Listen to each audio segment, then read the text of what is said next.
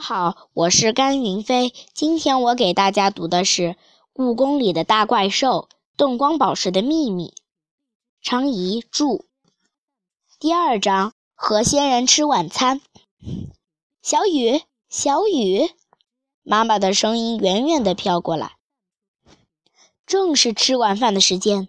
这个时候，我本来应该坐在故宫东华门的食堂里，啃着糖醋排骨，可现在。我却垂头丧气地躲在永寿宫的海棠树下，动也不愿意动。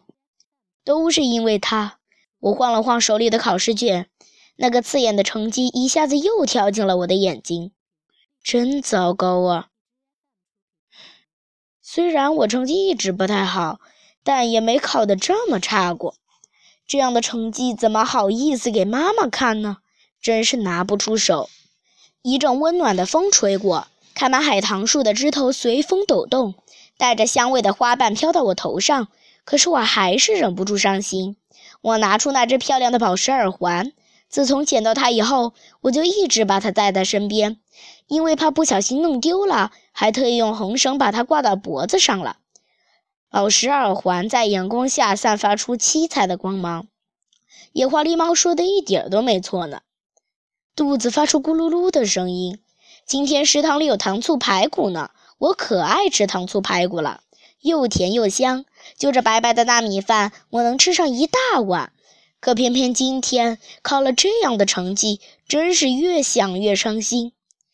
我正在叹气，却听到耳边传来了奇怪的声音，不知从什么地方传来了从油锅里捞东西的声音，好香啊！我猛地吸了几下鼻子。炸东西的香味越来越浓，我忍不住吞了一口口水。故宫的食堂在东华门，那么远的地方，香味绝对不可能飘过来的。到底是谁胆子这么大，敢在故宫里面做饭？要知道，故宫的宫殿都是木头搭建的，最怕的就是火。平时的话，别说开火做饭，连点香烟都不准点。妈妈给我起名字，都特意起了“雨”这个字。我们小雨啊，是带着水来的。他经常和他的同事说：“这么怕火的宫殿里，怎么会有人做饭呢？”我从海棠树下钻出来，天已经黑了，黄色的琉璃瓦反射着月光柔和的光芒。我向发出声音的方向跑去。永寿宫的后院，一个穿着黄色长袍的男人正围着一个火堆忙碌着。这么漆黑黑的夜晚，故宫里突然冒出一个人，我的背后冒出一股凉气，火越烧越旺，时不时有小火星蹦出来，我心里急得要命，这可不行，会很容易就把房子点着的。喂，你是谁？不知道这里不能点火吗？我躲在一根柱子后面，扯着脖子大喊。那个男人好像比我还胆小。听我这么一喊，就嗖的一下躲到了一团黑乎乎的东西后面，半天都不敢出来。难道是鬼？我大着胆子从立柱后面走出来。妈妈说过，鬼怪这种东西最怕小孩子了，不知道是不是真的。我小心翼翼地走过去，发现那男人居然躲在一只大鸟的后面。这只鸟可真不小，有一头牛那么大。天色太暗，也看不清它的模样。不过这里怎么会有一只鸟？难道是准备用来烤着吃的？就在这时，那个男人也偷偷地从大鸟身后冒出头来。他是个有着长长胡须的男人，头顶上还戴着一顶挂着珠帘的帽子。借着火光，我一眼就认出来了，他不就是屋檐上的仙人吗？没错，就是他，太和殿屋檐上排在所有怪兽前面的仙人。在故宫里，只要抬头望望宫殿的屋檐，第一眼总会看到它。它前面的那只鸟，肯定就是它一直骑着的小凤凰了。仙人，你怎么会在这里？我奇怪地问。你认识我？你是谁？他的声音从小凤凰后面飘出来。我是李小雨，是梨花的朋友。啊，是李小雨啊！仙人这才露出头来。我听狮子、行狮他们提起过你。怪兽们提起过我，那太好了。我说：“这里只有你一个人吗？你在这里干嘛？”他重新端起架子，背着手从小凤凰身后走出来。寡人在用膳，用用膳。我挠挠脑袋，就是进食吃饭，吃饭你懂吧？啊，你在吃晚饭呢？我笑着说：“吃饭就说吃饭呗，干嘛用那么奇怪的词？”仙人一边摇着头，一边重新坐到火堆旁边，把锅里的东西盛出来。哇，是热乎乎的炸虾面！冒着滚滚热气的面条上放着大的不得了的炸虾，看着就让人流口水。这里不能点火吧？嘴里虽然这样说，我的眼睛却一刻不离地看着炸虾面。这不是普通的火，这是三昧真火，神仙才能用的火，不会引起火灾的。仙人骄傲地说：“是这样啊。”我的眼睛还是忍不住盯着他手里的炸虾面，看起来真好吃啊！如果你还没有进食，就和寡人一起用膳吧。仙人终于开口了，太棒了！我把面条盛进碗里，和仙人一起呼呼地吃着，真香啊！面条又粗又有嚼头，大虾的味道和以前吃过的都不一样，味道浓郁，还有股清香味，别提多好吃了。这炸虾面可真好吃，这不是炸虾，是炸香椿鱼。香椿鱼，香椿我是吃过。这个季节，奶奶做炸酱面的时候，最后都会放上一把香椿。不过，香椿鱼是什么东西呢？吃香椿的鱼吗？是用最鲜嫩的香椿裹上面粉和鸡蛋炸制而成的餐食。仙人把碗往地上一搁，一边捋着胡子，一边说。当年我在大齐国，一到这个季节就要吃香椿鱼，也叫咬春。大齐国，电影里《我爱钟无艳》里的那个齐国吗？张柏芝演的狐狸精可真漂亮啊！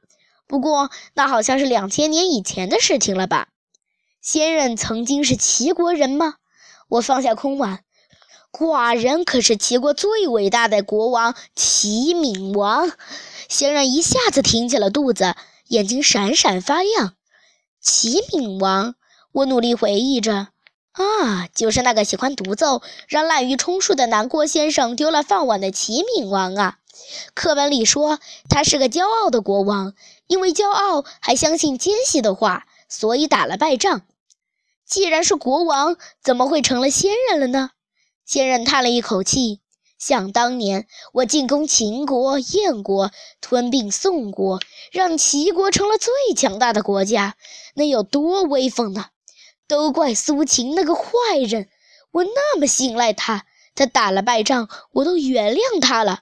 可是他却联合燕国来骗我，让我家破人亡。说到这里，先生突然腾的一下站了起来，声音也变了。他一把拔出腰里的宝剑，生气地在空中胡乱挥舞。我被眼前的场景吓坏了。明明刚才还威风凛凛的仙人，怎么现在连眼睛都红了呢？我慢慢往后退，想找机会溜走。可刚后退了两步，我的小腿就踢到了一个毛茸茸的毛球，差点绊了个跟头。嗯，什么东西？我吓了一跳。喵，好疼啊！原来是野猫梨花呀！它什么时候来的？梨花，你怎么来了？故宫怪兽台又缺新闻了。听到这里很热闹，就来看看。喵！梨花慢悠悠地说：“不愧为故宫的猫仔队，来得真快呀！”仙人这是怎么了？我坐到梨花身边，抱着膝盖，和他一起看着路昂挥着宝剑的仙人。没什么奇怪的。每次提到苏秦这个名字，或者听到和这个名字相似的发音，苏秦、抒情什么的，他都会变成这个样子。梨花一边慢悠悠地舔着爪子，一边说：“过一会儿就好了。”喵。听了梨花的话，我松了一口气，心里也顿时轻松起来。但是齐闵王到底是怎么变成仙人的呢？他听了苏秦的话，打了败仗，逃出齐国。但因为他总是不分场合的耍酷，所有的国家都不愿意收留他，眼看着就要被敌人追上的时候，小凤凰正好路过，救了齐闵王。后来，古人的屋檐上第一个都会放他骑凤凰的塑像，意味着逢凶化吉、绝处逢生。而骑凤凰的齐闵王也就被人们称为仙人了。喵！我很敬佩地望着梨花，怪不得大家都说梨花是故宫里最有名的猫记者，他还真是什么事情都知道。和梨花说的一样，没过多久，打累了的仙人就把宝剑收回到剑套里。他一屁股坐到火堆旁，大口喘着粗气，休息一会儿，休息一会儿。喵！梨花说：“梨花也来了，最近有什么新闻吗？”仙人恢复了平静。听说你想和行石换位置。喵！行石是太和殿上排在最后面的怪兽。前天怪兽们聚会时，我也见过他。他长得有点像带翅膀的孙悟空，但也有点像鸟。要和行尸换位置，为什么呢？我好奇地问。唉，仙人低下头，重重地叹了一口气。第一个有什么好？我每天都担心自己会从屋檐上掉下去。那么高的屋檐，要是掉下去，肯定会被摔个粉碎。还是排在第十个最好，安全。中午的时候还可以偷偷睡个懒觉。梨花在旁边不停点头。但是行尸他愿意换吗？喵！别提了。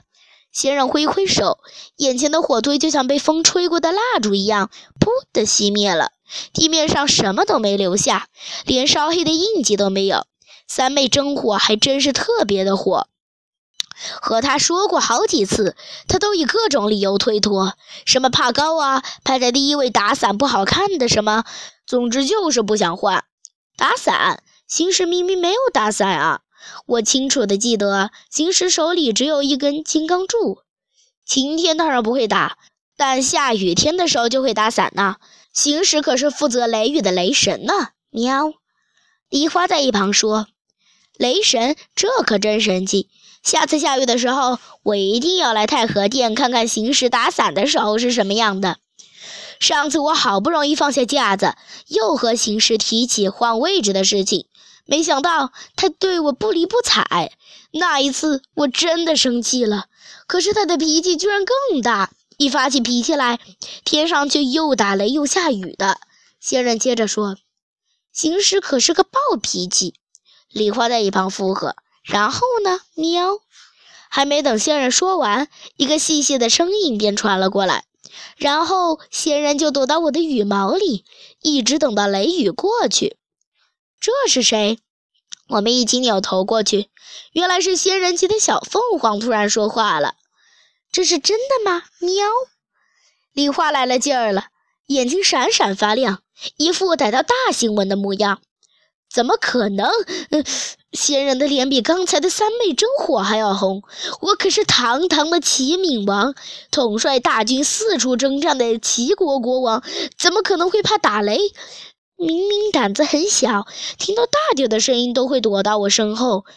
你不要以为救了我就可以胡说，我没有胡说呀。就在他们吵得正激烈的时候，梨花用爪子拍了拍我，轻轻地说。你是不是该回家了？喵！梨花打了一个大大的哈欠。我抬头看看夜空，月亮已经升得老高，是该回去找妈妈的时候了。她一定着急了。虽然考了拿不出手的成绩，但他应该会原谅我吧？连仙人都说排在最后也不错呢。我和梨花悄悄离开了永寿宫。春天柔和的风从殿堂中间穿过，发出哨子一样的声音。走了一会儿，风声又变了。这风声听起来仿佛有谁在远处的黑暗中演奏着乐曲，不应该就是有人在演奏吧？这是……我停下脚步，仔细分辨着声音。梨花抬起鼻子闻了闻风的味道，这是仙人在吹鱼呀！喵。这就是鱼的声音啊！清凉的、不可思议的声音，让人觉得如同吞下了一口凉爽的风那样舒服，真好听啊！我忍不住说：“怎么能吹出这么好听的声音呢？以后再碰到仙人，一定要和他学学看。谢谢大家。